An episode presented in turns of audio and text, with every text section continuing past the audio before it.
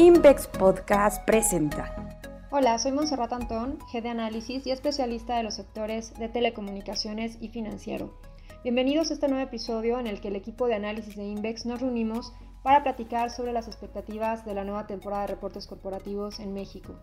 Me parece que es importante lo que arrojen las empresas en esta ocasión, que puedan ser trimestres más significativos para conocer realmente las tendencias que enfrentan estas empresas, ya que las bases serán más normalizadas que en el segundo trimestre, cuando los efectos del COVID-19 en 2020 distorsionaron las comparativas y generaron que viéramos tasas de crecimiento muy elevadas. Así ahora podremos ver en mejor medida tanto los avances en la recuperación tras este episodio inédito, como también las tendencias que ya prevalecían previo a la pandemia y que eran importantes para distintas compañías. Aunado también a la forma en la que responden a los nuevos retos que presenta actualmente la economía.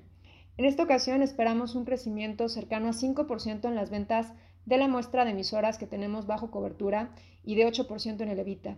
En este último caso del Evita es importante señalar que estamos haciendo la distinción para el sector financiero y las fibras con métricas que sean utilizables y referentes en dichas industrias. Y empecemos así a desglosar estas cifras consolidadas en los diferentes sectores que cubrimos en, en Invex. Y Giselle, me gustaría empezar contigo. Platícanos qué esperas del sector alimentos y bebidas. Creo que un punto relevante no solamente está en el crecimiento en los ingresos, sino también eh, cómo están sobrellevando estas empresas las presiones en costos por los precios de las materias primas, sin duda el tema de la inflación y el desempeño que han tenido algunos de los commodities, pues es hoy en, hoy en día eh, un foco central en la atención de los inversionistas y creo que es un punto importante con el cual podríamos empezar a, a analizar los resultados que veremos en este trimestre. Hola, soy Giselle Mojica, especialista en alimentos, bebidas y minoristas, y en efecto, además de que esperamos crecimientos importantes para empresas como Arca Continental, Alsea, FEMSA y COF, también esperamos una expansión en la rentabilidad de empresas como Arca, Alsea, Bimbo, FEMSA y Co. Eh, esto pues favorecido por eh, las coberturas favorables que han tenido algunas de ellas, que a pesar de la volatilidad en los precios de las materias primas que hemos observado incluso desde trimestres anteriores, las empresas eh, han tenido una buena ejecución, además de que esperamos también incrementos en precios durante este trimestre que les permitan mitigar esta volatilidad que hemos observado. También esperamos una recuperación en los volúmenes de empresas como Arca y COF, y esto favorecido por, por, un, por el relajamiento de las medidas que han sido además menos adversas a las que habíamos visto en, trimestres anteriores, entonces esto favorecerá el volumen en este trimestre. Por otro lado, vale la pena también destacar empresas que podrían tener un impacto negativo por la apreciación del peso respecto al dólar, que serían Bimbo, Cuervo y Gruma. En el caso particular de Cuervo también viene una base comparable muy difícil, donde vimos en el 3T del 20 crecimientos súper importantes en la parte de Norteamérica y que no esperamos ver en este trimestre. Pero sí esperamos ver una recuperación tanto en los resultados de México como en el resto del mundo. Vale la pena también destacar que eh, esperamos una contracción en la rentabilidad de Cuervo y Gruma, en la parte de Cuervo, eh, por un aspecto de mayores gastos de publicidad, mercadotecnia y promoción y un menor apalancamiento operativo. Y esto ha afectado principalmente porque la empresa ahorita está viendo la oportunidad de invertir en este tipo de, eh, de factores, que es mayor publicidad dentro de las partes donde tiene, donde tiene presencia. Y en el 3T del 2020 no lo habíamos visto, ¿no? Y esto pues afectó principalmente por los cierres. En el caso de Gruma, el mayor impacto viene por eh, la volatilidad en los precios de las materias primas, principalmente el maíz, justo lo que comentabas al inicio. Sin dudas, yo creo que, que será importante ver lo que muestran las empresas y sobre todo las guías que puedan dar el, equipo de administración en la llamada de resultados para tener más claridad de este tema que creo que es muy importante por los mercados y es justamente las presiones en los costos de las materias primas. Y cuéntame ahora qué hay del sector minorista. Aquí también había distorsiones importantes en las ventas por los episodios de, de compras de pánico que vimos a inicio de la pandemia o por aquellos efectos que implicó una mayor demanda de productos de los supermercados, considerando que la gente pues salía menos a restaurantes, oficinas, escuelas, etcétera, y pasaban más tiempo en casa y entre ello pues utilizaban más insumos para cocinar dentro del hogar. ¿Qué esperas que muestren las cifras del tercer trimestre en este sentido? Bueno, para el caso de las minoristas, esperamos eh, que ambas muestren un, un buen dinamismo y aquí destaco el tema de Soriana, que luego de cuatro trimestres consecutivos con presiones en los ingresos, esperamos que este trimestre podamos observar un incremento apoyado del relajamiento de medidas y una mayor movilidad en cada una de las unidades de la empresa. Por el caso de Walmex, bueno, aquí ha sido sorprendente el dinamismo que, como bien mencionas, a pesar de, de que ahorita ya vemos mayor movilidad en las calles, las personas siguen yendo a consumir en gran cantidad y ejemplo de ello es que SAMS sigue presentando buenos, buenos resultados y esperamos que esto se mantenga en el 3T, además de que empresas eh, de formatos, perdón, como Bodega, que durante el 2020 estuvieron afectados, en este trimestre esperamos que sigan mostrando un buen dinamismo, así como lo hicieron en el segundo trimestre del año, y además de que la empresa pues continúa eh, con un portafolio muy óptimo de productos y generando precios bajos que también favorecerá al volumen o al tráfico en las unidades. Por otro lado, también esperamos que para ambas empresas eh, la rentabilidad continúe expandiéndose y en el caso de Soriana, pues por eficiencias también operativas que, que ha integrado luego de la pandemia o durante la pandemia, que al final de cuentas seguimos durante esta ola.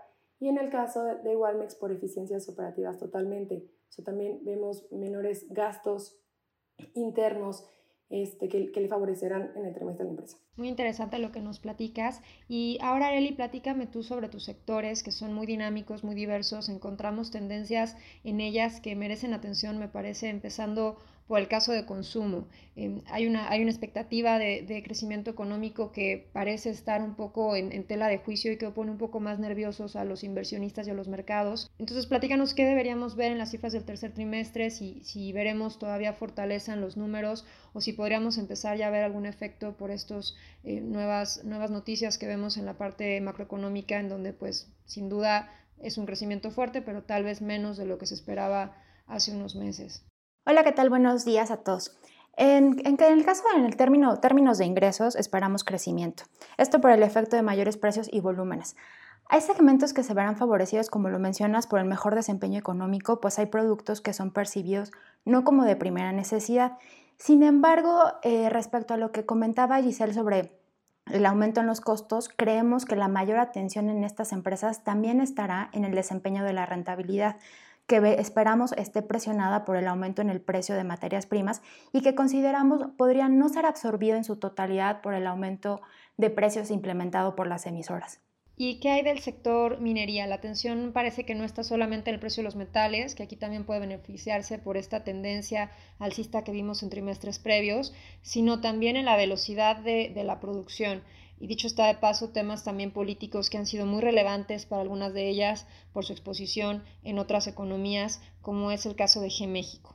En el caso del sector minero vemos eh, factores mixtos, como lo mencionas en el caso de los precios. En este trimestre se observa la disminución de precios en metales como el oro y la plata, pero hay que considerar que vienen de una base de comparación muy elevada. Por otro lado, vemos incrementos significativos en metales industriales como el cobre y el zinc. Bajo este escenario, pues esperamos reportes favorecidos por los mayores precios de los metales industriales y en el caso de Peñoles por la expectativa también de mejora en los volúmenes. En el caso de Grupo México, eh, nuestras estimaciones contemplan además el efecto del cambio en la estrategia de minado que provoca una disminución en los niveles de producción.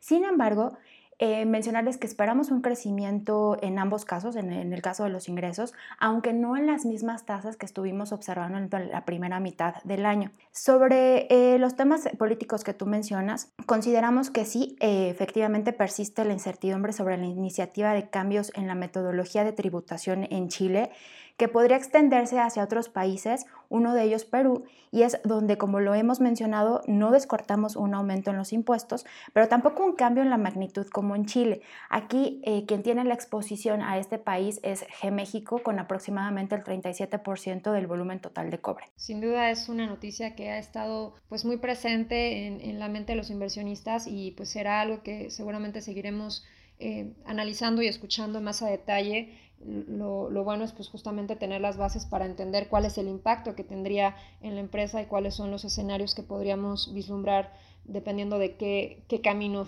lleva esta, esta regulación, ¿no? que es algo que has hecho muy puntualmente en tus publicaciones para ayudar a entender un poco más el efecto, independientemente de que hay cierta incertidumbre alrededor del proceso. Y, ligado a G-México está G-México Transportes, eh, esta división que también es importante para, para la compañía. ¿Qué esperas en este sentido? ¿Que sume o correste a los resultados de la división minera? Nosotros lo que esperamos es que GMXT contribuya con un reporte que continúe la tendencia de recuperación en el volumen transportado en la mayoría de los segmentos que opera la compañía, excepto en el caso de automotriz. Y aquí sí me gustaría mencionar este, este segmento, pues es donde estaríamos esperando un efecto, primero de una base de comparación elevada en el tercer trimestre del 2020 cuando ya se vio una recuperación de la industria y por otro lado el impacto en el suministro de insumos que afecta a la industria en estos momentos. Claro, un tema también muy importante que estamos viendo las consecuencias de justo de la pandemia y cómo ha afectado en distintos eh, segmentos este, estos cuellos de botella en la producción de distintas materias. ¿no? En, el caso de, de, energía, en particular Alpec, pues también hay una situación importante en el sentido de el alza en los precios. ¿no? Hoy en día, pues también el incremento en el precio del petróleo pues vuelve a tomar un, un, un foco de atención especial. Y, y, también hemos visto pues, márgenes de la industria que se han visto favorecidos por las dinámicas que hemos visto en distintas economías y las tasas de crecimiento han sido muy fuertes en el trimestre previo.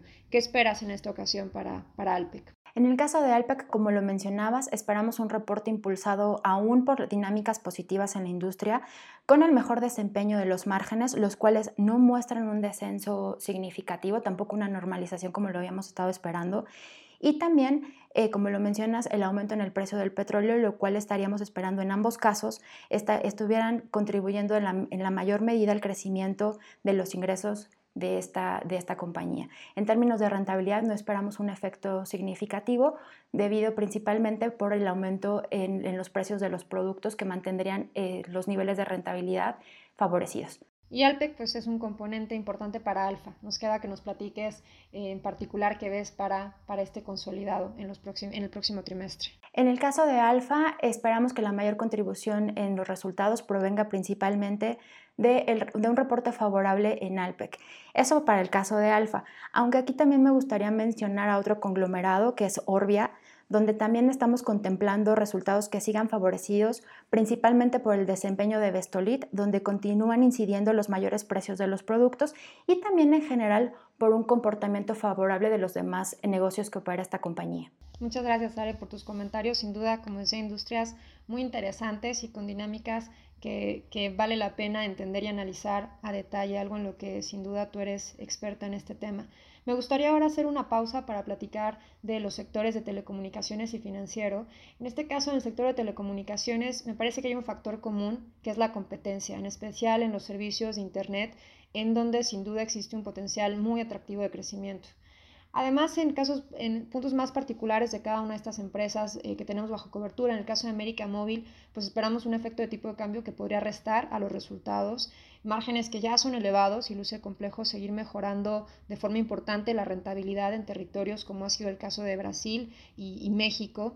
Y me parece que destacarán no solamente estos temas de cifras trimestrales, sino los movimientos estratégicos que está realizando la empresa sin duda ha sido importante los avances que ya se dan para la decisión de la infraestructura pasiva de las torres en Latinoamérica. En el caso de Megacable, pues hemos visto preocupación del mercado por lo que está pasando en el sector masivo y la competencia, como ya decía, que ha sido mucho más evidente en, los meses previos, a, en, los meses que hemos visto recientemente, las noticias que han compartido las compañías del sector y sin duda pues hay preocupación sobre cómo la competencia podría dañar los resultados de Megacable. Eh, por ahora yo creo que las cifras seguirán mostrando cierta fortaleza será yo creo que punto central en el mensaje que dé la compañía hacia adelante de la estrategia que está siguiendo y cómo está justamente viéndose afectada su participación de mercado y otros temas que también ya eran importantes desde antes de que viéramos una competencia más intensa en el sector como es la parte de video, ¿no? que podría seguir enfrentando presiones ante un consumidor que busca paquetes de menor precio y con el complemento que sin duda ha sido las plataformas de video bajo demanda. En el caso del segmento empresarial, pues ya muestra los efectos de la cancelación de proyectos y aunque en el pasado nos ha decepcionado esta línea de negocio, creemos que la tendencia, sin ser la que existía previo a la pandemia, podría ir ganando cierta atracción. Finalmente en Televisa, pues parece difícil que el buen reporte del segundo trimestre en publicidad se replique. Las bases ya normalizadas nos dejarán ir viendo la realidad de este negocio que enfrenta retos muy relevantes, pero es más importante cable, el principal negocio de la compañía, en donde, como decía, pues la competencia es un punto central en el que seguramente estará la atención. Creemos que se mantendrá una buena atracción y justamente con el apoyo de la entrada a nuevos territorios. En Sky esperamos poco dinamismo, la velocidad para crecer la oferta de servicios de banda ancha se desaceleró en el segundo trimestre y estamos a la expectativa de los números que ahora pueda mostrar la empresa y ver si es una tendencia que se mantendrá. Y bueno, los márgenes aquí pues creemos que puede haber ciertas presiones de ahorros que no sean sostenibles. Y en el caso del sector financiero podríamos hablar en términos más genéricos respecto a que continúa esta expectativa de crecimiento en el crédito, apoyado ya no solo por los segmentos que eran atractivos durante la pandemia, por ser de menor riesgo, sino por el mayor apetito en aquellos productos como son corporativos, pymes, consumo, tarjeta de crédito. La calidad de los activos sin duda ha mejorado, eh, este ya no debería de ser el foco de atención, el incremento que habríamos en la reserva seguramente estará asociado más a este nuevo comportamiento en el crecimiento de la cartera que por un deterioro de la misma. Y el alza en tasas de interés, también muy relevante que Banjico pues se ha movido más rápido de lo que se esperaba en, eh, hace unos cuantos meses, pues sin duda el movimiento en tasas de referencia pues tiene distintos efectos en la industria, ¿no? Destaca que la sensibilidad de algunos grupos financieros, como es el caso de Jefe Norte, pues podría impulsar los números. Y para aquellos que tienen negocios de seguros, pues también es importante que los resultados posiblemente muestren un efecto menos adverso por los daños que aún deja la pandemia que lo que vimos en el segundo trimestre en términos de siniestralidad y creación de reservas técnicas. ¿no? En otros temas me parece también importante señalar los retos que enfrenta Gentera. Ya hablaba hace un momento Are de los, los efectos que está viviendo México por los cambios en Perú y Gentera pues también con presencia en Perú sin duda es el foco de atención ahora, ¿no? Eh, el efecto de tipo de cambio podría dañar las cifras de la cartera por los movimientos que vimos en la moneda pero dado que el tercer trimestre de 2020 fue el peor en la historia de la empresa, pues esto se va a ver matizado en los resultados consolidados y seguramente vamos a ver buenos resultados para la compañía. Y finalmente, Giovanni, me gustaría que ahora nos platiques tú de tus sectores. Creemos que, cerramos con algunas industrias que sin duda han estado en el foco de atención por estar muy dañadas por la pandemia y por la velocidad con la que se han recuperado, ¿no? En particular el tema de aeropuertos, creo que es un sector que hoy por hoy pues, llama mucho la atención las cifras que estamos conociendo con tasas de crecimiento muy altas, sobre todo en el segundo trimestre fueron realmente sorprendentes estos números y pues mucho de lo que pasó en el trimestre ya lo sabemos por los reportes de tráfico, pero ¿qué más vale la pena mencionar sobre tus expectativas en este trimestre? Claro, hola Monse y hola a todos. Eh, yo soy Giovanni Bisoño y soy el especialista en aeropuertos, construcción y fibras. Y justamente en aeropuertos vimos un segundo trimestre fuerte, pero el tercer trimestre lo seguimos viendo un poco menos fuerte. No, por, no tanto por una desaceleración, sino porque la base de comparación es un poco más difícil, ¿no? Eh, ya es conocido los datos de, de tráfico de pasajeros del trimestre eh, si me meto al detalle, bueno, pues sabemos que OMA es la que más eh, desfasada está en esta recuperación, sobre todo por la parte de la exposición a su tráfico de pasajeros, ¿no? que principalmente es corporativo. Este, pesa alrededor del 60%. Entonces, pues hemos visto un, un ligero desfase en la recuperación en esta emisora como tal, que por supuesto se traslada a menores ingresos que el resto de sus competidores, como Azur o como Gap, donde Azur tiene más exposición al tráfico de turístico y, Gap está un poco más diversificado, pero tiene alta exposición en el tráfico, en el famoso FBR, ¿no? que, hace referencia a las siglas de visitar familiares y amigos, que es el que vemos que está repuntando más, más rápido en, el, en, el, en esta pandemia. Eh, pero metiéndome las cifras, a las financieros como tal, eh, seguimos viendo tasas de crecimiento importantes, no tan fuertes como los T, como les decía, pero sí importantes pero creo que el foco va a estar más apuntado hacia un margen de vida y hacia la rentabilidad. Eh, prevemos, prevemos que no, todavía no estén en niveles pre-COVID, pero ya muy cerca. Unas más que otras, ¿no? Por supuesto, Azur y Gap, por esta tendencia de, de recuperación más rápida, eh, prevemos, prevemos márgenes más acelerados y más cercanos a los 2019 comparado con OMA. Sin decir que OMA no vemos una recuperación importante. Eh, vemos también un flujo positivo apoyado por diversas causas. Uno es mejores márgenes de rentabilidad, otro es las negociaciones del PMD, que sin duda fueron muy importantes para el flujo y para la generación de flujos de los aeropuertos. Este, estos sí ya los vemos a niveles prepandemia. En el 2T, recordando, ya fueron flujos niveles prepandemia. En este trimestre no creemos que sea la excepción y sí creemos que se mantenga esta tendencia de, generar flujos de efectivo eh, similares o por encima de los de 2019, ¿no? Que recordando que esto es, eso es importante para nuestra evaluación. Entonces, este, creo que va más hacia allá este reporte, estos reportes de, en, aeropuertos, que siga la tendencia de recuperación, aunque menos en el, que, en la registrada del 2T21. Y ligado un poco con esto también está el caso de Pinfra, ¿no? También eh, tiene un componente similar de dependencia a la movilidad y las cifras en el segundo trimestre de 2021 nos sorprendieron. ¿Qué, anticipas en este trimestre? Sí, y, y, de hecho, muy buena pregunta. En Pinfra es un caso específico y, déjame decirte por qué.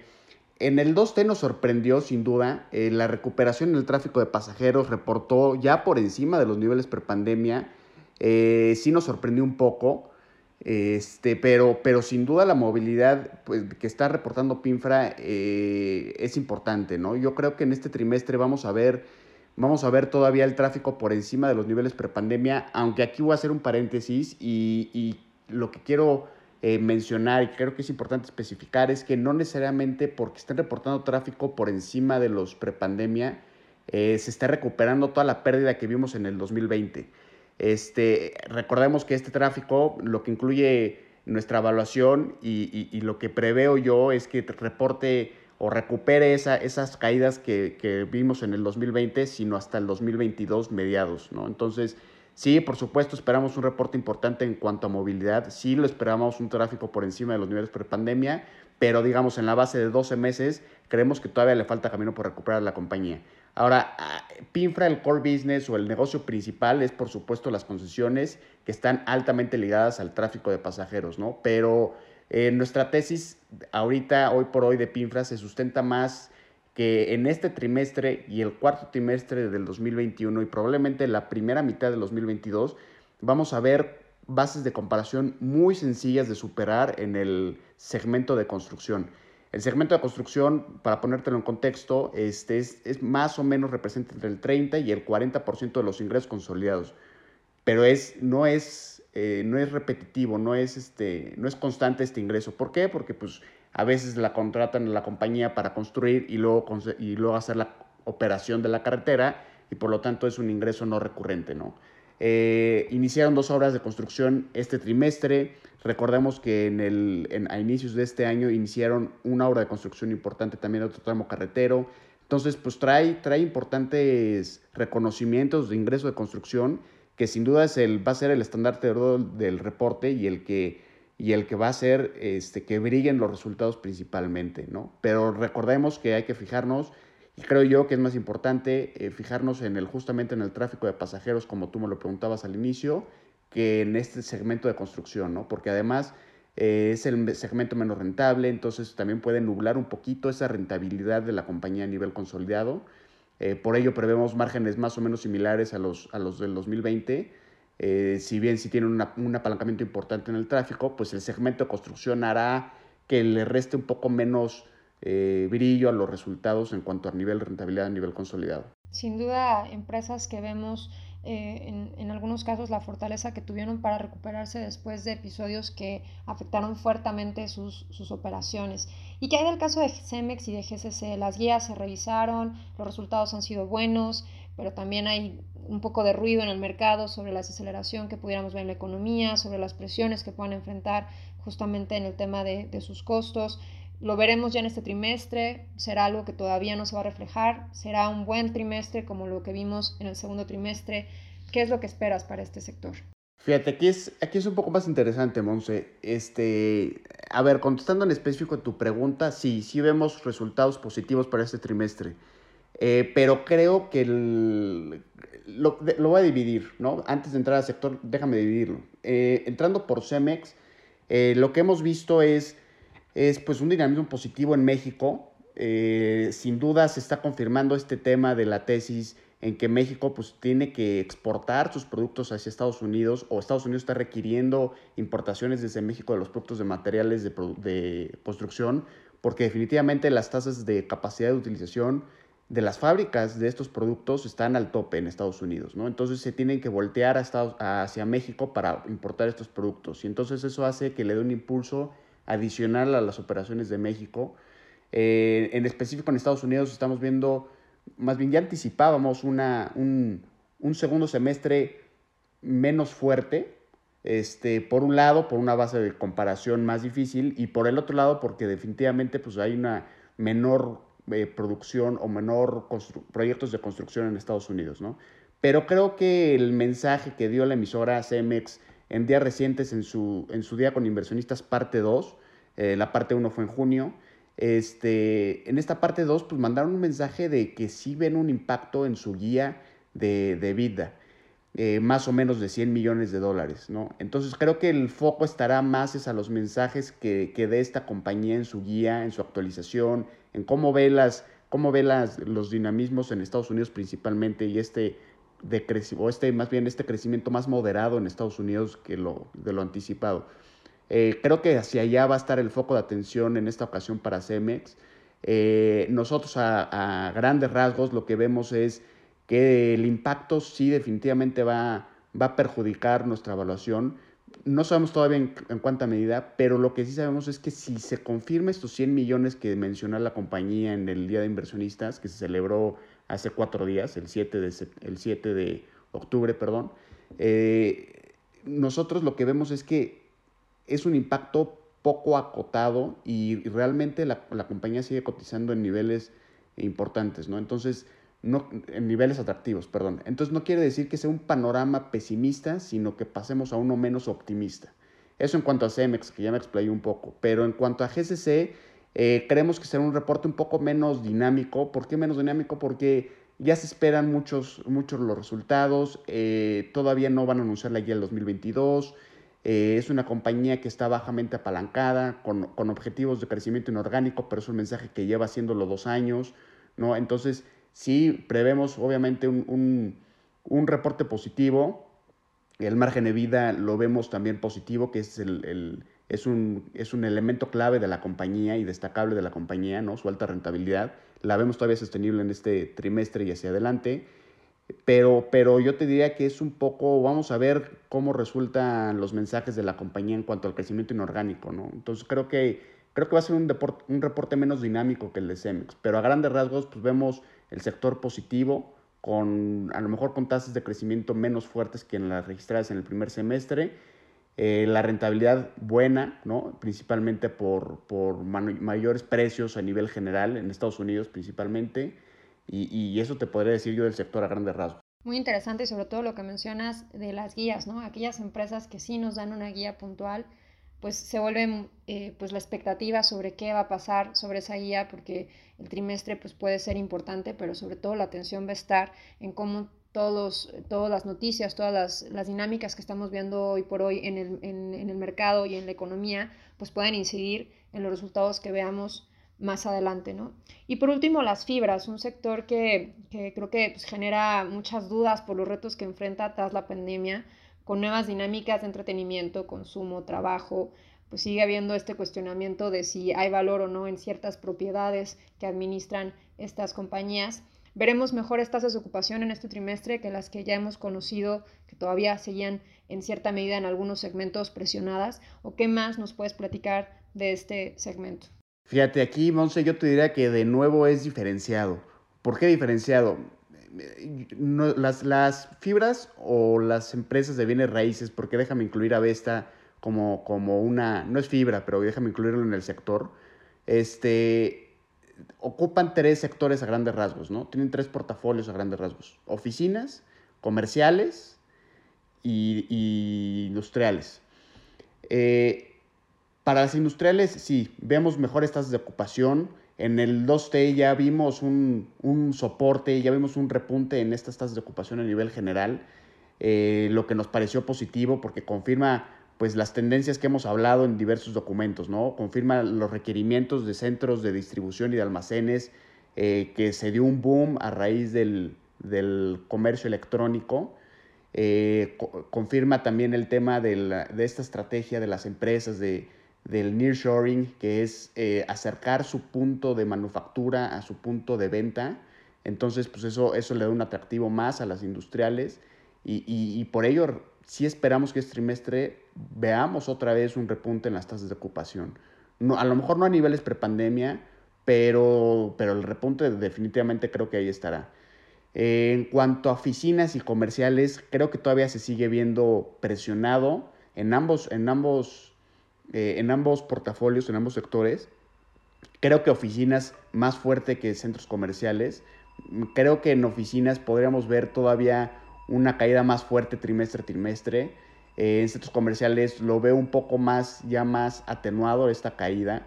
Eh, sin duda creo que año a año sí veremos una, una contracción, pero una recuperación probablemente trimestre a trimestre. Entonces creo que eso estaría positivo. Ahora, si eso lo, segregamos por emisora, eh, pues también tienen componentes que no solamente son las tasas de ocupación. Por ejemplo, Fibra MQ eh, que está principalmente expuesta al, al sector eh, industrial y comercial, pues el 80% de sus ingresos están, eh, son cobrados en dólares, ¿no? Y con esta apreciación del peso, pues prevemos que también le reste brillo a sus resultados y por ello pues prevemos una caída en sus ingresos, ¿no?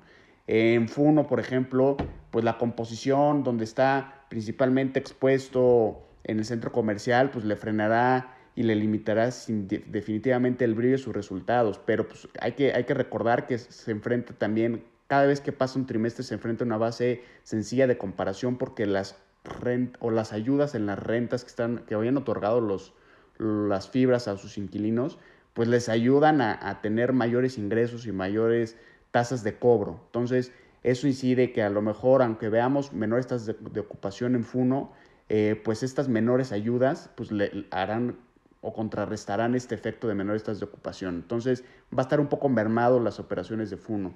Y por último, en Vesta, pues prevemos, prevemos un, reporte más adelantado. Eh, en Vesta está 100% expuesto al sector industrial, entonces creemos que en Vesta pues, va a estar más el foco de atención hacia su plan de, de 2024, ¿no? que es esta estrategia de, de, la compañía en, en, reciclar activos y al mismo tiempo en comprar nuevos activos eh, principalmente expuestos en el norte del país, que precisamente ofrecen mayores ventajas en la manufactura y para la logística de, de las plantas de distribución hacia los Estados Unidos. ¿no? Pues muchas gracias Areli, Giselle y Giovanni por compartir estas expectativas que existen para los sectores en los que ustedes son expertos y que siguen día a día.